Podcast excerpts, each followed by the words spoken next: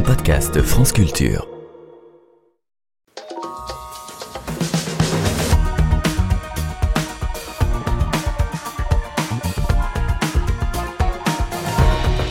Que s'est-il passé dans ce presbytère du Yorkshire en Angleterre dans les années 1820 Que s'est-il passé pour que les quatre enfants d'un modeste pasteur plutôt conservateur révolutionnent ainsi la littérature britannique? Dans la maison de Haworth, il y a Charlotte, l'aînée, puis Branwell, considérée dans la famille comme le plus doué, Emily bien sûr, et enfin Anne, la cadette, souvent oubliée. Quatre enfants qui dans leur jeu inventent des univers et des langages, tandis que l'Angleterre bascule dans un nouveau monde industriel.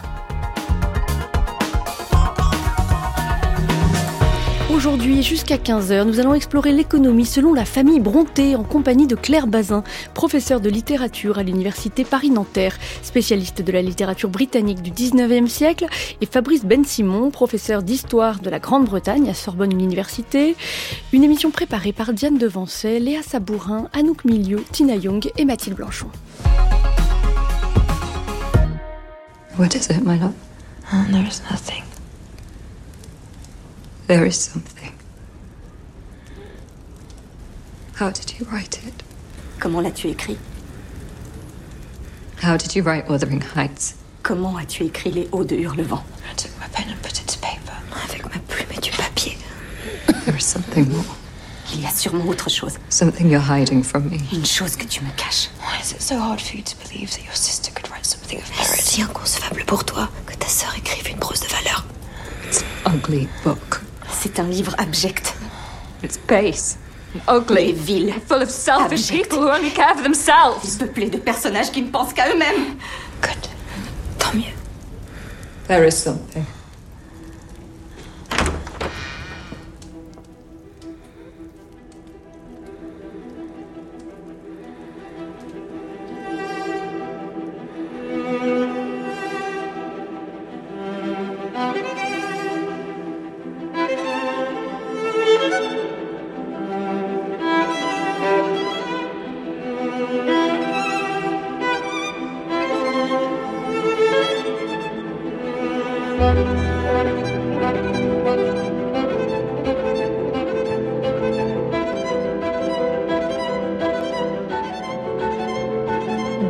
Ben-Simon et Claire Bazin. Bonjour. Merci beaucoup d'être avec nous. On vient d'entendre les toutes premières minutes du film de Frances O'Connor de 2022, Emily avec Emma Mackey dans le rôle d'Emily Brontë et Alexandra Dowling dans celui de Charlotte. Est-ce qu'il existait, euh, comme le film le raconte, une rivalité entre les sœurs Brontë qui sont toutes les trois avec Anne, la cadette, devenue romancière euh, Claire Bazin? Euh, rivalité, je ne sais pas. J'ai toujours eu le sentiment en les lisant que Charlotte était un peu une meneuse, que c'est elle qui a poussé Émilie à publier ses poèmes. Émilie était tout à fait hostile à ça au départ.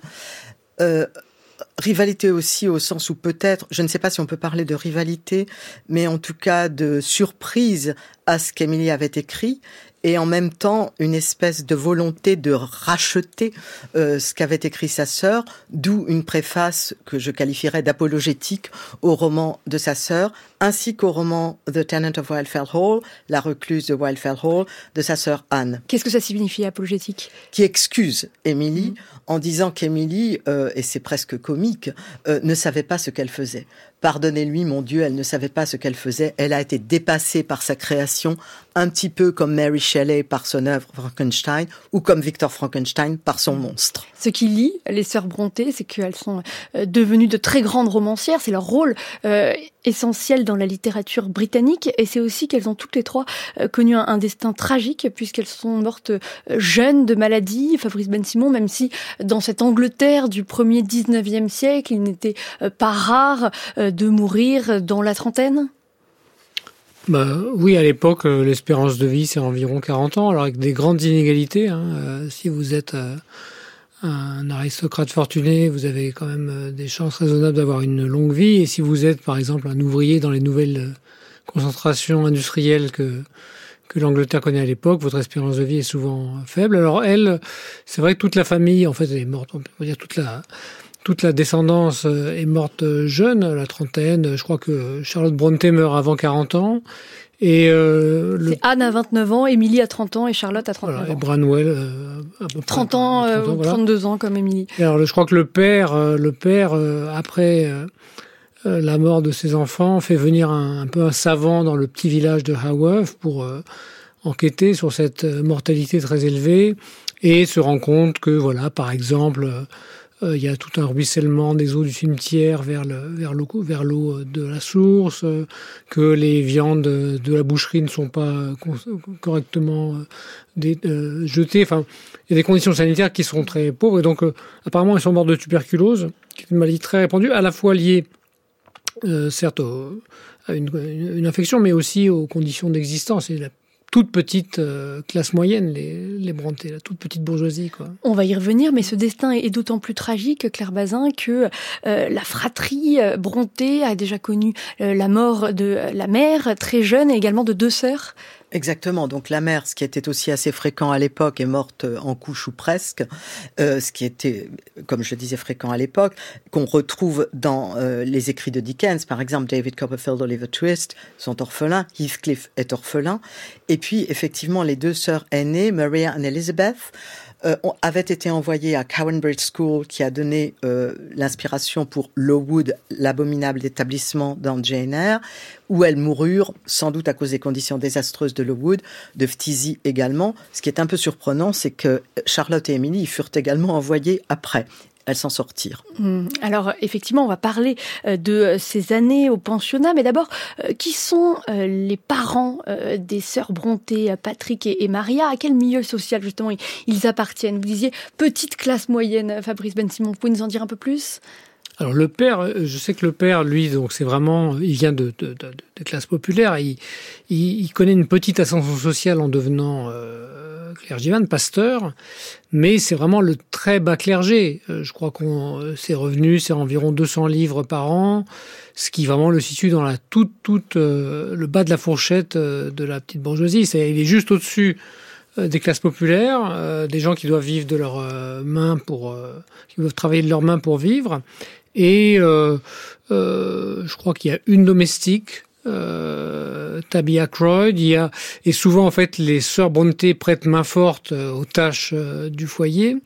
Donc on est dans un milieu qui à la fois euh, n'appartient pas à la classe ouvrière. C'est pas la classe ouvrière. Ce sont pas non plus des, des, des fermiers ou des, des, des, ouvriers agricoles, mais en même temps, euh, donc avec des aspirations euh, sociales et puis culturelles, on va peut-être en parler, qui sont euh, élevées. Et puis en même temps, euh, elles sont toujours elles-mêmes, elles sont toujours amenées à leurs conditions et aux limites de les moyens, des moyens financiers dont elles mmh. disposent euh, tout au long de leur vie. Quoi. Et oui, absolument. Aspiration culturelle, c'est leur père qui prend en charge leur éducation, au moins dans un premier temps, Claire Bazin? Le père, euh, secondé par sa belle-sœur, euh, la sœur euh, de sa, de sa défunte épouse, et le père encourageait vigoureusement les enfants à lire.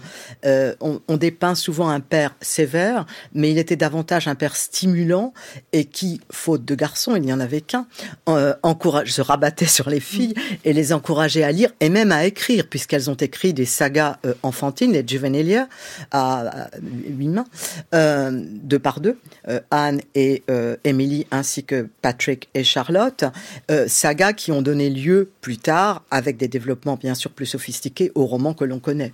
Mais le père, oui, était une force déterminante et encourageante et stimulante. Fabrice Ben Simon Oui, on peut ajouter donc le père, il appartient à l'église anglicane. Et alors l'église anglicane, c'est vraiment l'église de, qui défend l'ordre social, qui défend la hiérarchie sociale euh, telle qu'elle euh, fonctionne à l'époque, donc avec vraiment l'aristocratie et puis cette bourgeoisie montante à son sommet, et le respect euh, de cette euh, hiérarchie, des inégalités euh, terrestres euh, sont au cœur vraiment de la... L'Église anglicane soutient est lié au parti Tory, qui est le parti conservateur au Parlement. Le père lui-même est, est, Tory, donc il y a toute cette... à la fois, comment dire une origine modeste et puis en même temps un très grand conservatisme social dans euh, les idées défendues par euh, par cette euh, par cette famille. Conservatisme social qui s'exprime au moment de la révolte des Ludites, ces ouvriers qui s'élèvent contre l'introduction de nouvelles machines dans les filatures en, en 1811. Fabrice Ben Simon, le père, prend parti contre les Ludites. Peut-être Claire Bazin sur ce point? Simplement, euh, e-, effectivement, c'est un épisode extrêmement euh, travaillé dans Shirley, autre roman de Charlotte Brontë, qui fait de Shirley un roman un peu à la Gaskell, euh, roman industriel. Elisabeth Gaskell, biographe et première biographe et amie de Charlotte Brontë, puisque le père, lors de la mort de Charlotte, a demandé à Elisabeth Gaskell d'écrire la première biographie de sa fille, ce qui sera la première dans une longue série.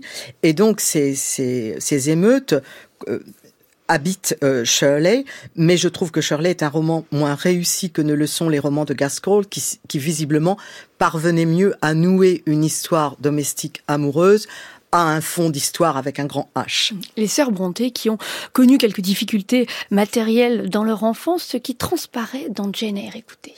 Que voulez-vous? Dites, que voulez-vous, Master Reed? Je veux que vous veniez ici. Que faisiez-vous?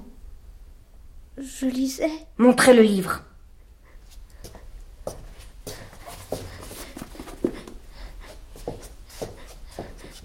Vous n'avez pas le droit de prendre nos livres. Vous êtes une inférieure. Comme maman le dit, vous n'avez pas d'argent. Votre père ne vous a rien laissé. Vous devriez mendier et non pas vivre ici avec des enfants de gentlemen comme nous. Allez près de la porte, loin des vitres et des glaces.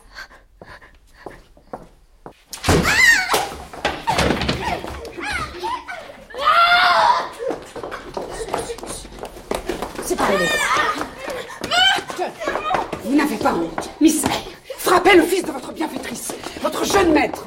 Mon maître Comment peut-il être mon maître? Suis-je une domestique? Non, vous êtes moins qu'une domestique, car vous ne gagnez pas votre vie. Vous devriez vous rendre compte, Miss, que vous êtes l'obligée de Mrs. Reed. Si elle vous abandonnait, vous n'auriez d'autre choix que d'aller à l'orphelinat. Dieu la punira. Venez, Bessie. Laissons-la.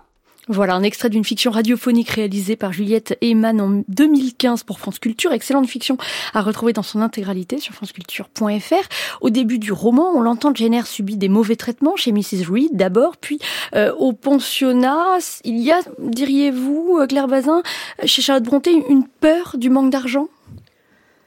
Certainement, en tout cas, on fait peser sur Jane cette idée que lorsqu'à la période victorienne, on n'a rien, on n'est rien. Et euh, tout le long du roman, ou presque, Jane est effectivement assez pauvre. Elle aura une position de gouvernante, une situation de gouvernante chez Monsieur Rochester. Et ce n'est qu'à la fin qu'elle acquiert providentiellement l'héritage d'un oncle de Madère qui avait déjà voulu lui léguer sa fortune, mais auquel Mrs. Reed, qui détestait cordialement Jane Eyre, avait avait dit qu'elle était morte pour éviter qu'elle puisse bénéficier de cet héritage. Et lorsqu'en fait, enfin, Mrs. Reed meurt, Jane peut euh, bénéficier de cet héritage. Et pour Jane, l'égalité avec un homme passe aussi par l'égalité financière. Lorsqu'elle revient à Rochester, qui a perdu un œil dans l'incendie allumé par sa femme, euh, elle, elle lui dit I am Jane Eyre. Et ce I am Jane Eyre, ça n'est pas seulement parce qu'il ne voit plus clair, c'est aussi pour affirmer son identité. Je suis Jane Eyre, c'est moi. Jane Eyre est publié en 1847 euh, et le roman connaît un, un, succès immédiat. Quels aspects étaient alors jugés scandaleux, Claire Bazin?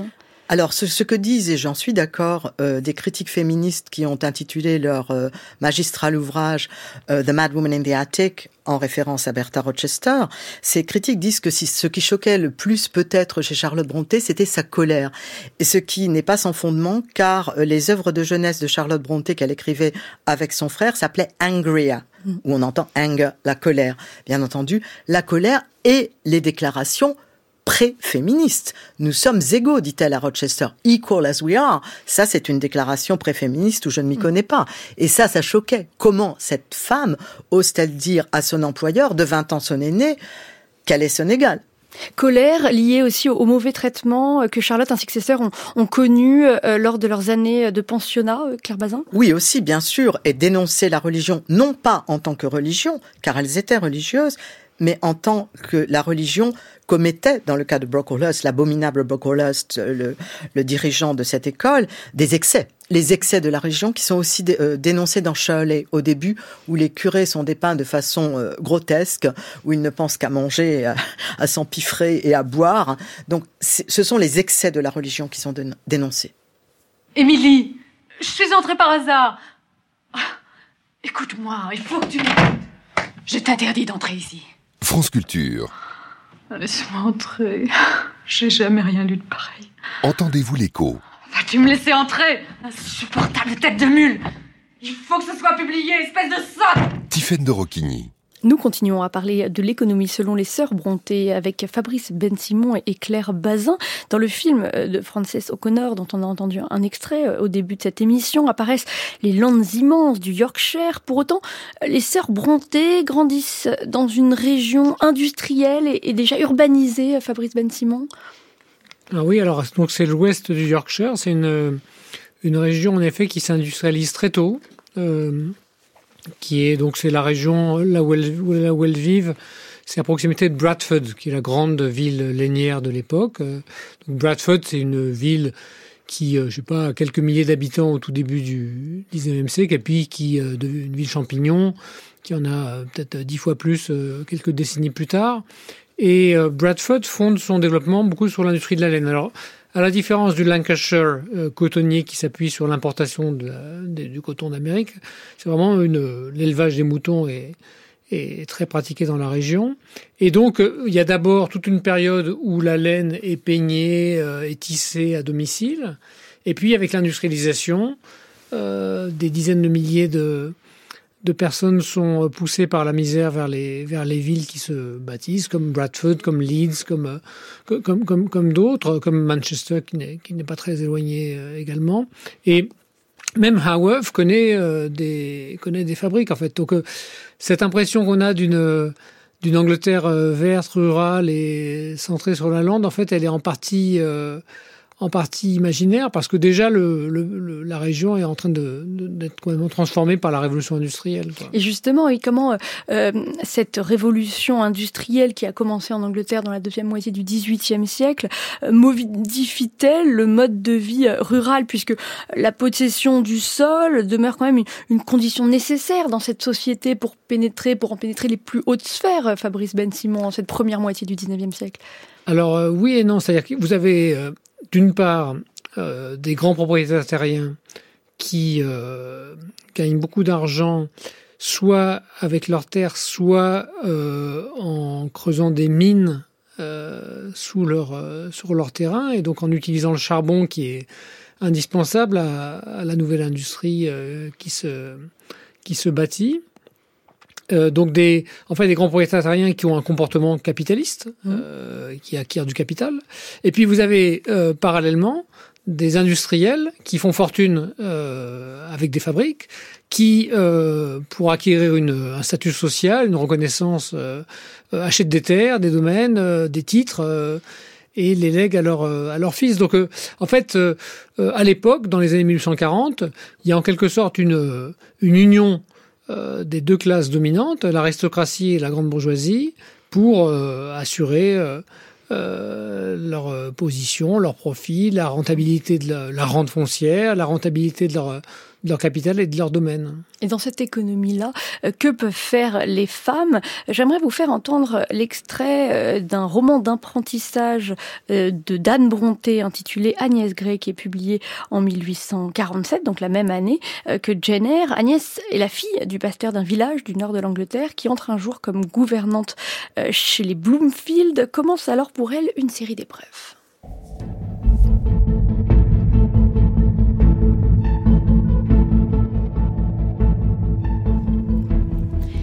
Outre la vieille lady, il y avait un autre parent de la famille dont les visites m'étaient fort désagréables. C'était l'oncle Robson, le frère de Mistress Bloomfield. Un grand garçon plein de suffisance, aux cheveux noirs et au teint jaune comme sa sœur, avec un nez qui avait l'air de mépriser la terre et de petits yeux gris fréquemment demi-fermés, avec un mélange de stupidité réelle et de dédain affecté pour tout ce qui l'environnait. D'une forte corpulence et solidement bâti, il avait pourtant trouvé le moyen de réduire sa taille dans une circonférence remarquablement petite. Et cela, ajouté à sa raideur peu naturelle, prouvait que le fier monsieur Robson, le contempteur du sexe féminin, ne dédaignait pas le service du corset. Rarement il daignait faire attention à moi, et quand il le faisait, c'était avec une certaine insolence de ton et de manière, qui me prouvait qu'il n'était point un gentleman, quoiqu'il visât à produire l'effet contraire.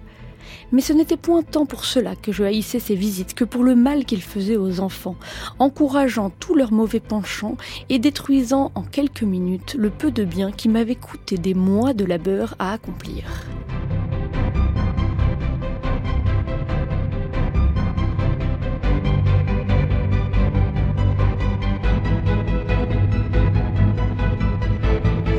Claire Bazin, la jeune Agnès Gray qui rêvait d'être gouvernante, va se confronter euh, à la dure réalité de ce métier.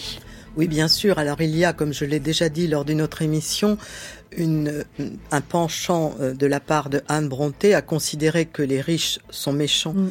et que les pauvres sont bons. Il y a une vision quelque peu manichéenne.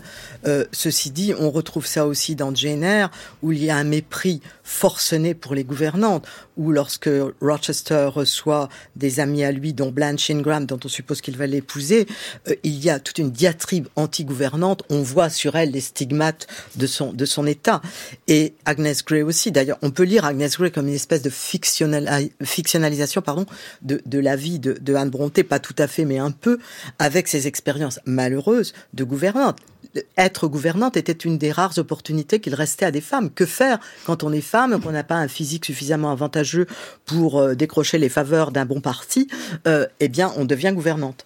Oui, alors il y a la possibilité d'être euh, gouvernante et pour euh, Agnès Gray, euh, ce que ce qui se passe pour elle, c'est que elle va constater que l'argent et le statut social peuvent corrompre, détruire les, valeurs morales.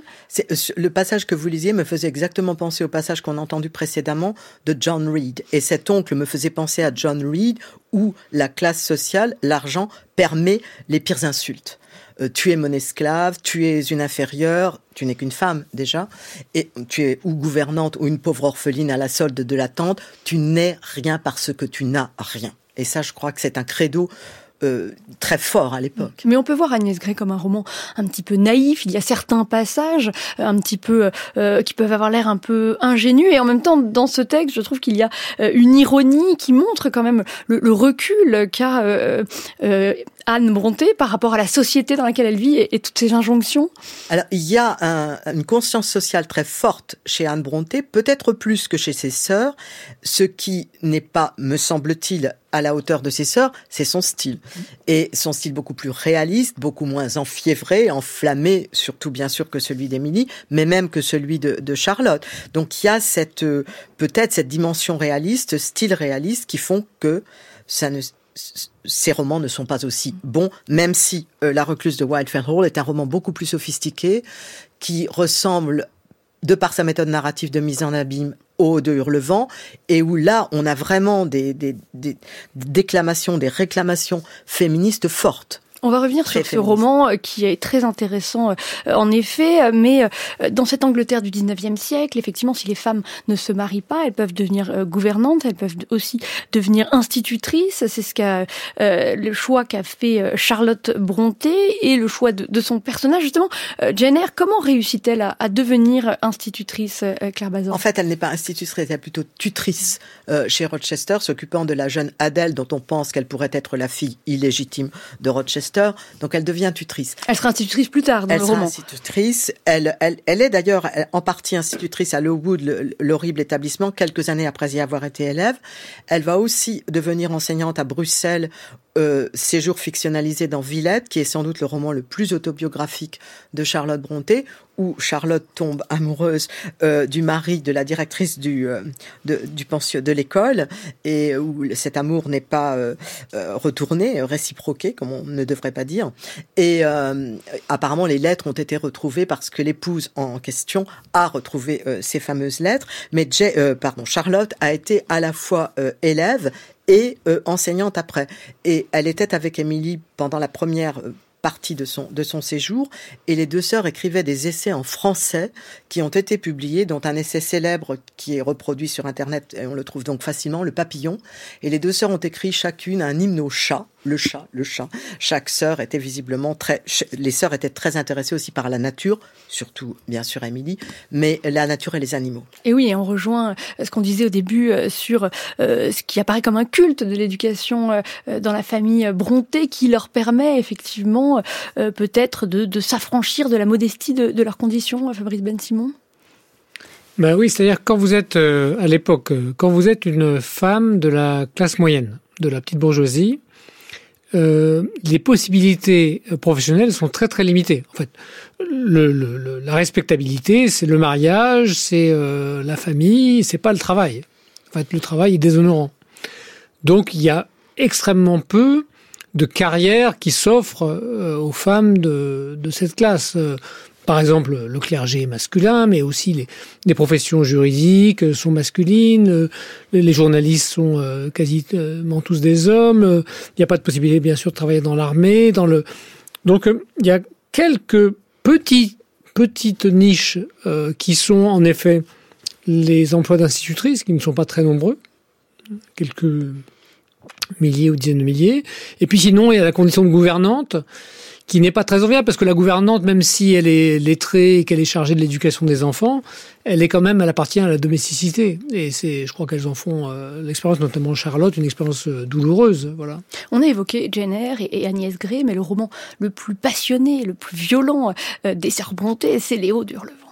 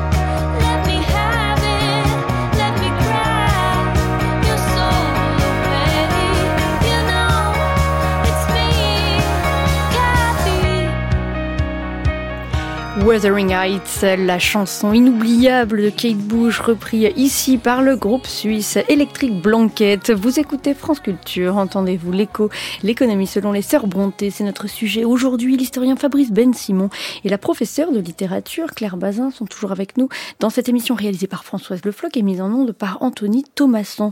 Wuthering Heights, Léo de Hurlevent, c'est l'immense roman d'Émilie Bronté paru en 1845, comme Jenner, comme 47 pardon, comme Jenner comme euh, Agnès Gray. Elle euh, publie ce roman sous le pseudonyme masculin d'Élise Bell. Qu'est-ce qu'on peut dire du secteur de l'édition euh, en Angleterre à cette époque, Fabrice Ben Simon Alors, les, les, c'est vrai que euh, on a parlé des institutrices, on a parlé des gouvernantes. Il y a quelques romancières mmh. euh, au 19e siècle, Jane Austen, euh, les sœurs Brontë, Elizabeth Gaskell qu'on a évoqué, George Eliot, Mary Shelley, il y en a quelques-unes. Mais euh, elles sont dans une position qui est délicate parce qu'elles sortent un peu de leur rôle en quelque sorte, puisque le rôle, encore une fois, de la femme, euh, tel que la, société victorienne euh, le lui assigne, c'est euh, l'éducation, la procréation, le, la tenue du foyer. Donc elle publie soit euh, de façon anonyme, soit sous pseudonyme masculin. C'est le choix qu'a fait également George Eliot.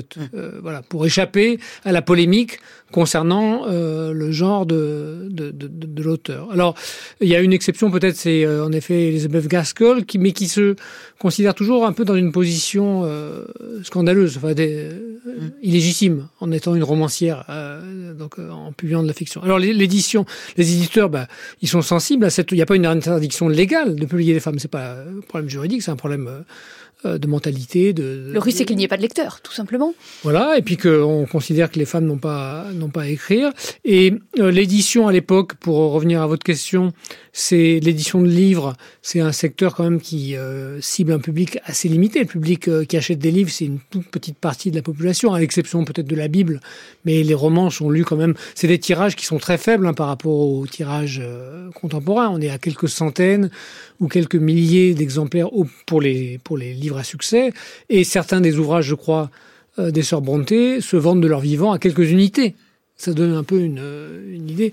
Alors par contre, il y a un développement des bibliothèques. Et c'est vrai que par exemple le, père Brontë emprunte des livres à la bibliothèque. Il n'y a pas de bibliothèque publique, mais il y a des bibliothèques privées qui permettent aux familles et indirectement aux épouses et aux filles d'accéder euh, aux publications de l'édition. Et on sait que les sœurs Brontë ont lu euh, toute la littérature de l'époque, euh, Walter Scott, euh, Byron, etc. Et puis les, les, les classiques euh, grecs et qui était présent également dans, le, dans les lectures du père Bronté. Mais à quel moment ce secteur de l'édition va s'industrialiser en, en, Angleterre, va prendre une autre ampleur, Fabrice Ben Simon Alors les journaux, ça commence.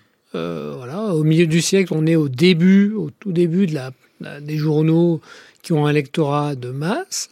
Et puis euh, les romans, c'est dans les décennies qui suivent. Dickens, c'est un peu le pionnier en quelque sorte de la de cette production industrielle. Dickens euh, de son vivant et dans les années qui suivent sa mort, vendra effectivement plusieurs euh, centaines de milliers, peut-être millions d'ouvrages, mais c'est quand même un peu l'exception. Il y a un livre dans les années 1850 qui a un très grand succès en Grande-Bretagne, c'est La case de l'oncle Tom, qui est sans doute le best-seller de, de, de l'époque. Mais euh, il y a beaucoup de romans euh, qui ont des, encore une fois, de tout petits tirages. Euh, les romans sont assez chers. Et puis, euh, beaucoup de d'auteurs euh, dont le nom ne, ne nous est inconnu, qui ont, voilà, elles, elles, elles, elles sont passées à la postérité, mais qui ont été oubliées. Voilà. Est-ce qu'elles ont eu des difficultés justement à être publiées, les Brontë Elles ont toutes publié sous pseudonyme? Elles ont toutes publié sous pseudonyme, donc Acton pour Anne, Cara pour Charlotte et Alice pour Emily, gardant donc l'initiale. Et pour euh, corroborer les dires euh, de Fabrice Ben Simon, euh, euh, Charlotte s'était adressée au poète Southey, qui est moins connu de nos jours, mais bon, pour lui demander son avis concernant ses écrits, et il avait répondu ça n'est pas l'affaire d'une femme que d'écrire des livres. Heureusement qu'elle n'a pas écouté. Euh, et voilà, il y avait cette, euh, les pseudonymes. Alors, encore une fois, il est un peu surprenant que, par exemple, Jane Austen n'ait pas publié sous un pseudonyme. Peut-être est-elle elle est moins subversive que les, que les Brontë. Mary Shelley avait publié son ouvrage anonymement, mais il faut quand même remarquer, et ça corrobore aussi ce que tu as dit, c'est que euh, il y a beaucoup plus d'écrivaines femmes en Angleterre au 19e siècle qu'en France. Parce qu'en France, à part George Sand, euh, je n'en connais que peu. Et justement, comment est-ce qu'on explique cela? C'est assez intriguant. Ça fait 40 ans que je me pose la question. Alors, euh, j'avais une conversation avec un collègue de lettres modernes qui me disait que peut-être était-ce dû à la religion, que peut-être, peut-être, les protestants étaient plus euh, souple que les catholiques Je n'ai pas la réponse. Donc je ne fais que des hypothèses et j'ai toujours été frappée par ce défi. Quand même, il y a beaucoup de femmes écrivaines au 19e siècle en Angleterre. Tant mieux pour nous. Comment les critiques ont-elles reçu les, les, romans des sœurs Brontë? Je vous propose d'écouter cette discussion entre Anne et Émilie dans Les sœurs Brontë, le film d'André Téchinet de 1979. Émilie est jouée par Isabelle Adjani et Anne par Isabelle Hubert. Charlotte m'a donné les critiques de ton livre. Tu veux les entendre? Oui. L'Amérique ne vaut pas mieux que l'Angleterre. Écoute ça. L'auteur des Hauts de Hurlevent semble croire que la perversité de l'esprit humain est faite de la somme de plusieurs férocités animales. Il a donc choisi les traits les plus frappants du loup, du chacal et du chat sauvage pour créer la brute démoniaque qui sera le héros de son roman. Je continue Oui. Les grands écrivains réussissent infiniment mieux leurs effets avec une plus grande économie de moyens. C'est assez, je vois. Tu peux rendre ça à Charlotte. Claire Bazin, les critiques n'ont vraiment pas épargné euh, Émilie Bronté. C'était un livre extrêmement choquant, parce qu'effectivement, il y a un déferlement de violence, de sauvagerie, de cruauté, euh, de brouillage des frontières entre le règne animal et le règne humain, où les métaphores animales abondent. Et effectivement, Heathcliff est comparé à un loup, très souvent, quand il n'est pas comparé au diable ou à un vampire. Euh, ça choquait terriblement, cette espèce de, de, de, fougue, de fièvre, de cruauté, de méchanceté. Personne n'y coupe, ne serait-ce que le premier narrateur Lockwood, qui, une, alors qu'il passe la nuit à Wuthering Heights, est la proie de cauchemars terrifiants, où il fait saigner le poignet, certes, de Catherine qui est fantôme, mais lui voit une enfant, et il fait saigner ce, ce, ce poignet sur le rebord de la fenêtre soi-disant parce qu'il a peur, mais le sang ne nous est jamais épargné. Et il y a de, des actes de cruauté envers les animaux, envers les enfants. Heathcliff est un véritable sadique, il parle même de vivisection, que si les lois du pays n'étaient pas aussi euh, formelles, il se, il se laisserait bien aller à faire une vivisection sur euh, Catherine numéro 2 et Ayrton. Rien ne nous est épargné. Et d'où vient cette violence de Heathcliff de la, Du mépris social dont il a fait l'objet? Alors effectivement, il y a ce mépris social puisqu'il a été dégradé de manière sociale et même intellectuelle par Hindley, le faux frère, si j'ose dire, ou le frère d'adoption, qui le déteste viscéralement. On a vu l'histoire de Hindley et de Heathcliff comme une réitération de Abel et Cain qui est Abel, qui est Cain, ça c'est la question, comme dirait Shakespeare. Mais euh, il est dégradé et lorsqu'il entend la grande scène de confession de Catherine qui dit je suis Heathcliff, il est plus moi-même que je ne le suis, etc. Mais simultanément, cela me dégraderait de l'épouser maintenant qu'il qu en est arrivé à cet état, et donc je vais épouser le voisin, le riche et propre Edgar Linton, ce qui provoque le départ de Heathcliff pendant trois ans. On ne sait pas ce qu'il fait pendant ces trois ans, peut-être vend-il son âme au diable, assez cher visiblement, puisqu'il revient en ayant acquis les moyens, on parlait de moyens de propriété, il dépossède tous les, les, héritiers légitimes et il acquiert euh, de l'argent, des biens à tel point que Terry Galton, dans son analyse marxiste des Brontë, parle de Heathcliff comme d'un capitaliste. Parce Donc, que c'est l'argent qui lui permet de reprendre le pouvoir. Alors, de mon point de vue, l'argent n'est qu'une n'est qu'un moyen et non une fin, mais il utilise beaucoup ce moyen, il faut le dire. Léo de Hurlevent euh, font apparaître un certain nombre d'éléments économiques, mais il y a un, roman euh, beaucoup plus économique et beaucoup plus social euh, parmi les, romans nés de cette famille euh, Bronté. C'est Shirley que vous avez évoqué tout à l'heure, de Charlotte Bronté. Je rappelle que donc l'histoire se déroule pendant les années 1811-1812, hein, dans le contexte des révoltes des Ludites en Angleterre. C'est un récit avec lequel Charlotte s'inscrit dans la veine du roman industriel, Claire Bazin? Je crois que c'est ce qu'elle essaie de faire. Et de mon point de vue, c'est, je le répète, beaucoup moins réussi que les romans de Gaskell. Charlotte excelle dans Jane Eyre. Il ne me semble pas qu'elle atteigne ce niveau dans Shirley, parce qu'il y a ce nouage difficile entre romance domestique et la grande histoire, petite histoire et grande histoire. Même si euh, ça, ça n'est pas mal, il y a aussi peut-être ce qui peut peut-être poser problème, c'est que la voix narrative se répartit en deux instances. Euh, les deux euh, female figures, les, les, figures féminines dominantes, sont inspirées respectivement de Emily, Shirley et de Anne, Caroline. Peut-être est-ce ça. Personnellement, je trouve que c'est une moindre réussite que Jenna et que Villette. Mais c'est quand même assez intéressant puisque ce sont des, portraits de femmes qui cherchent leur place dans une société anglaise en, pleine mécanisation. Je vous propose d'écouter un extrait de Shirley.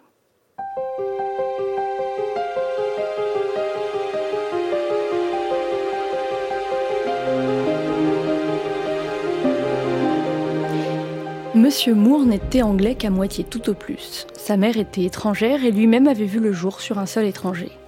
D'une origine hybride, il avait probablement, sur beaucoup de points, des sentiments hybrides, spécialement sur le patriotisme. Il était incapable de s'attacher à un parti, à une secte, voire même à un climat et à des coutumes. Le commerce était la profession héréditaire de Moore. Les Gérard d'Anvers avaient été marchands pendant les deux derniers siècles. Ils avaient possédé une grande fortune, mais peu à peu, les pertes, les spéculations désastreuses avaient ébranlé les fondements de leur crédit. Leur maison, depuis 12 ans, chancelait sur sa base lorsque le choc de la Révolution française l'entraîna dans une ruine complète. Dans cette chute fut emportée la maison anglaise Moore du Yorkshire, étroitement liée d'intérêt avec la maison d'Anvers et dont l'un des associés nommé Robert, résidant dans cette ville, avait épousé Hortense Gérard, espérant que son épouse hériterait de la part de son père, Constantin Gérard, dans les affaires de la maison elle n'hérita, comme nous venons de le voir, que du passif. Et ce passif, bien que réglé par un compromis avec les créanciers, on disait que son fils Robert l'avait accepté comme héritage et qu'il aspirait à l'éteindre un jour et à rétablir la maison Gérard et Moore sur une échelle au moins égale à celle de son ancienne grandeur.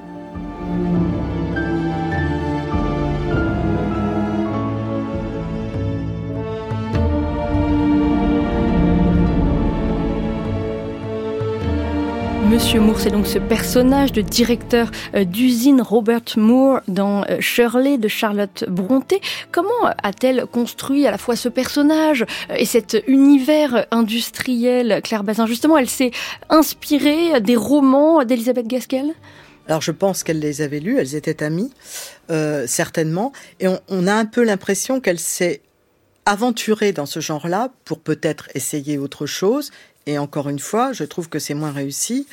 Euh, alors, en, vous écoutant, euh, me revenait en mémoire aussi la dimension étrangère. Il est étranger.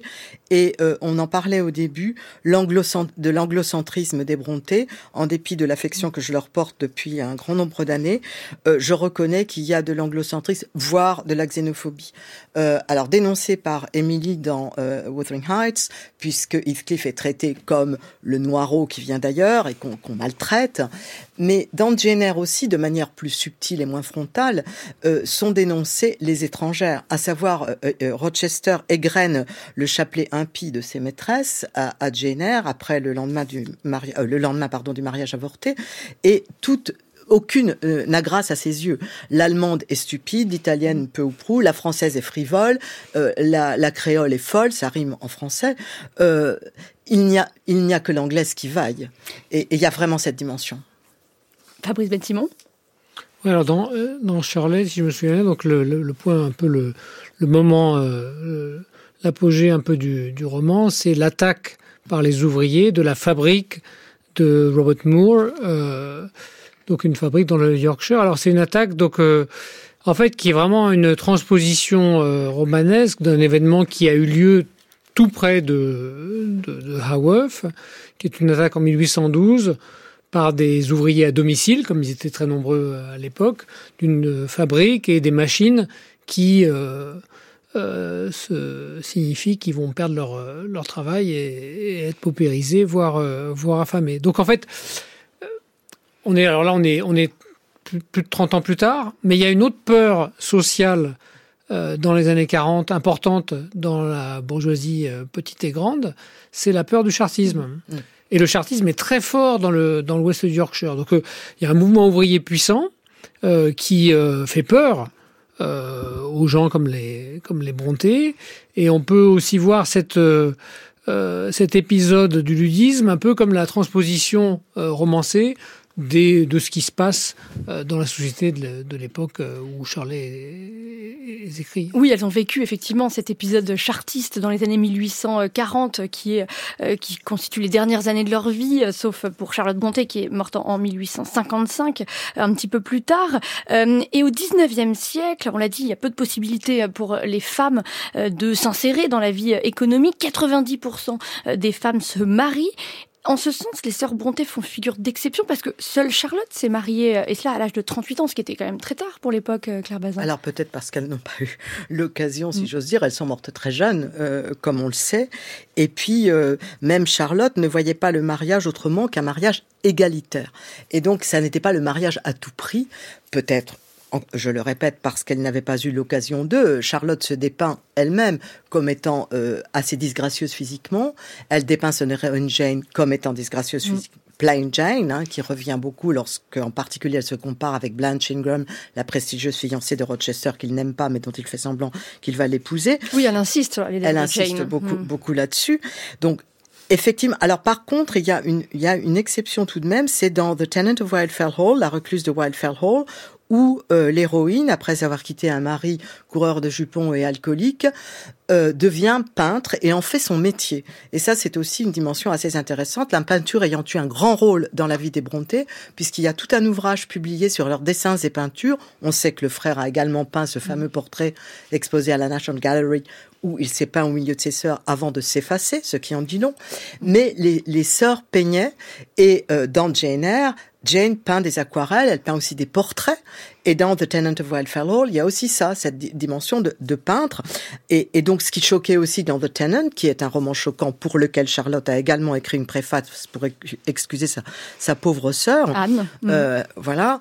Eh bien, euh, lorsque euh, Helen quitte ce mari coureur de jupons et alcoolique, euh, la porte qui claque a résonné, dit-on, à travers toute l'Angleterre victorienne, car une femme ne quittait pas son mari, même s'il était alcoolique et coureur de jupons. Mais ça qui est intéressant chez les sœurs Brontë, c'est l'importance qu'elles accordent à l'indépendance financière des femmes. Euh, c'est aussi ce qui ressort dans Jenner lorsque euh, celle-ci épouse, hésite à épouser Rochester parce qu'il est très riche et qu'elle ne possède rien. Écoutez. N'y a-t-il pas une infinité entre nous, Jane? Je, dis cela parce que je ressens auprès de vous une sensation étrange. C'est comme si un lien solide était attaché à ma poitrine et qu'un nœud serré le rattachait à votre petite personne. Si 200 miles de bonne terre s'étendent entre nous, cette corde cassera, c'est évident. Et j'ai une sorte de pressentiment que je me mettrai à saigner. Mais vous, vous m'oublierez. Ça, monsieur, jamais. Vous le savez bien, je suis désolée de quitter Sandfield. J'en comprends la nécessité, mais cela m'est aussi cruel que la mort elle-même. Mais où envoyez-vous la nécessité? Où? Mais c'est vous-même, monsieur, en m'annonçant que Miss Ingram sera bientôt votre femme. Alors il me faut partir. Non, vous resterez. Je le jure, et je tiendrai parole. Il faut que je parte. Croyez-vous que je consente jamais à rester ici pour n'être rien à vos yeux? Vous me prenez donc pour une marionnette privée de sentiments?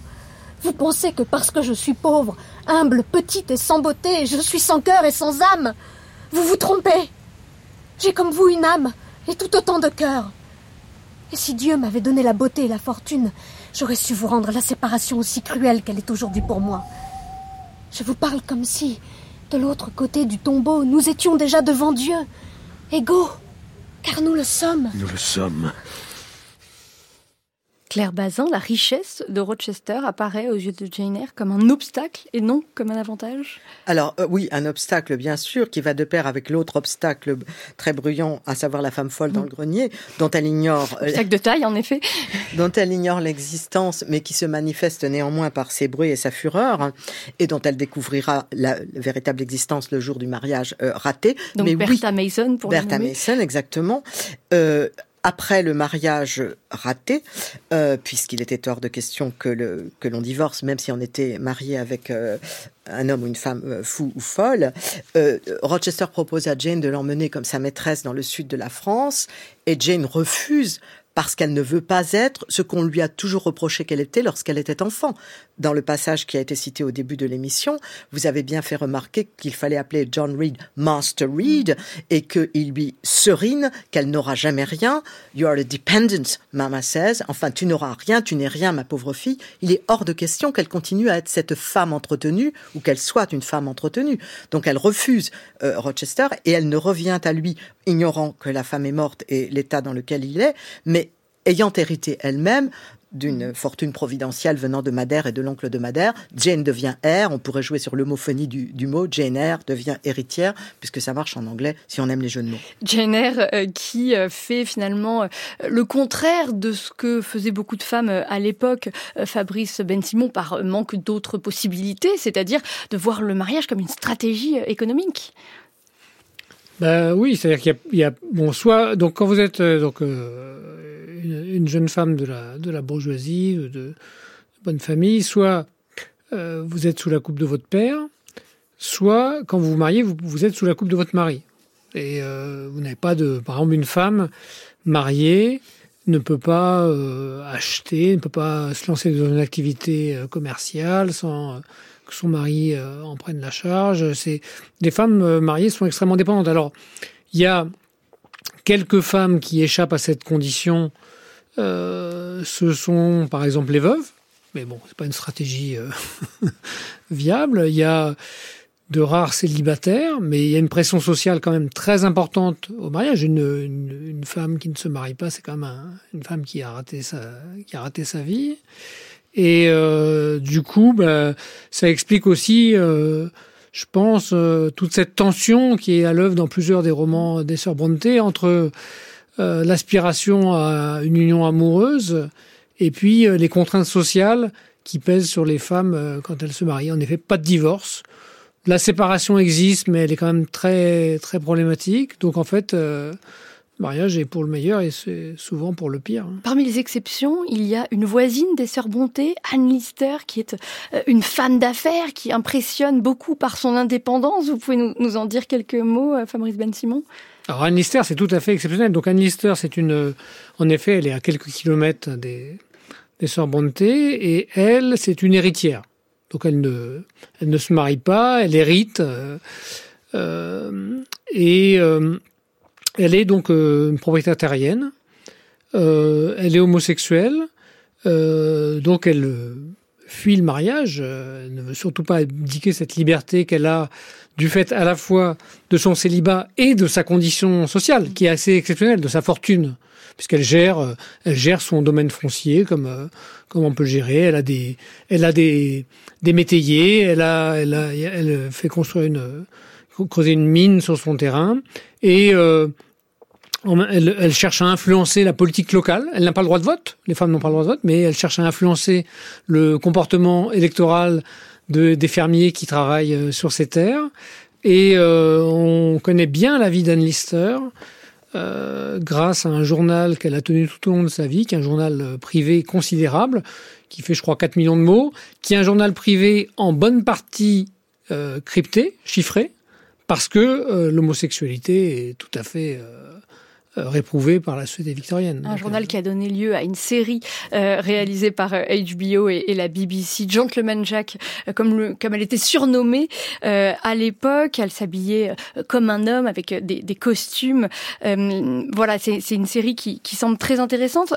plus largement, on se rend bien compte que les questions économiques, sociales intéressent les, les sœurs Bonté, mais on ne peut pas dire pour autant qu'elles remettent en question cet ordre social. Ce sens, elles restent relativement fidèles à leur milieu d'origine qui, euh, on l'a dit, est assez conservateur, euh, Fabrice Ben Simon ben, Oui, parce que bon, les sœurs Bonté, donc on pense à la question du genre, mais il y a la question de la classe.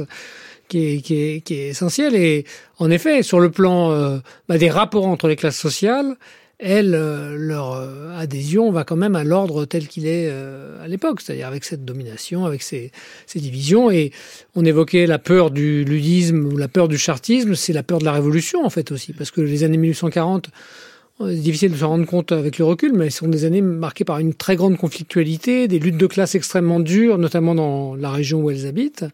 Et elles, leur loyauté, comme celle d'ailleurs de leur père, va envers les classes dominantes. Hein. Pour conclure, s'il fallait euh, lire un roman méconnu de, l'une des sœurs Bronté, euh, Claire Bazin, Villette peut-être de Charlotte Bronté Alors Villette, mm. certainement. Alors c'est difficile de dire autre chose puisque Émilie Bronté n'a eu le temps d'en écrire qu'un. Absolument. Euh, et puis bon, pour ce qui est de Anne, The Tenant of Welfare Lord, sans aucun doute. Et peut-être Villette, oui, qui est un très bon, qui est vraiment une fictionnalisation essentiellement de l'épisode autobiographique de Bruxelles. Est-ce que vous pouvez nous en dire quelques mots? De quoi ça parle, Villette? C'est un roman où l'héroïne est aussi une espèce de, de, Charlotte Brontë fictionnalisée, qui donc passe euh, du temps à Bruxelles, où elle tombe effectivement amoureuse euh, du, de l'époux de la directrice de l'établissement, et où là, dans la fiction, qui est plus généreuse que la réalité, ses sentiments euh, sont payés de retour. Euh, mais il périt en mer, j'en dirai pas plus, enfin si j'ai tout dit. On a un petit peu divulgaché, mais en tout cas vous nous avez donné des idées de lecture. Merci beaucoup euh, Claire Bazin et, Fabrice Ben Simon de nous avoir euh, ainsi fait pénétrer dans, l'univers économique des Sœurs Bonté. Je rappelle Claire Bazin que vous êtes professeur de littérature à l'université Paris-Nanterre et Fabrice Ben Simon, professeur d'histoire de la Grande-Bretagne à Sorbonne Université. Un grand grand merci encore à tous les deux.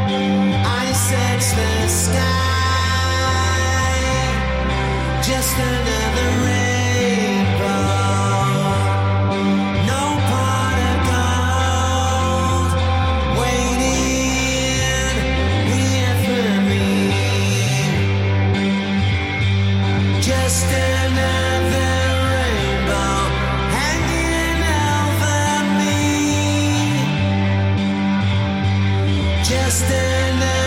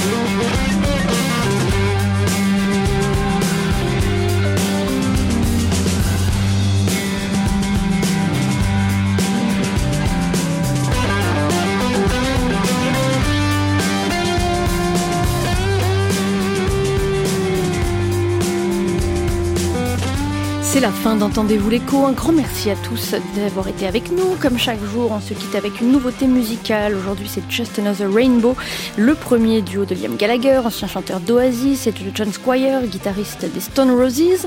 Demain, Eliatovin recevra Thomas Angeletti pour son livre L'invention de l'économie française, qui vient de paraître aux presses de Sciences Po. Puis elle reviendra sur les enjeux économiques de la baisse de la natalité en France.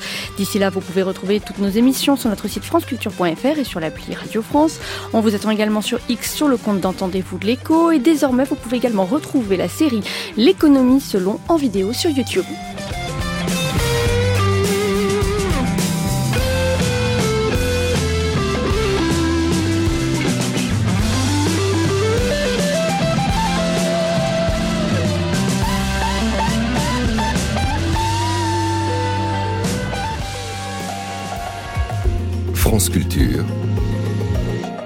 L'esprit d'ouverture.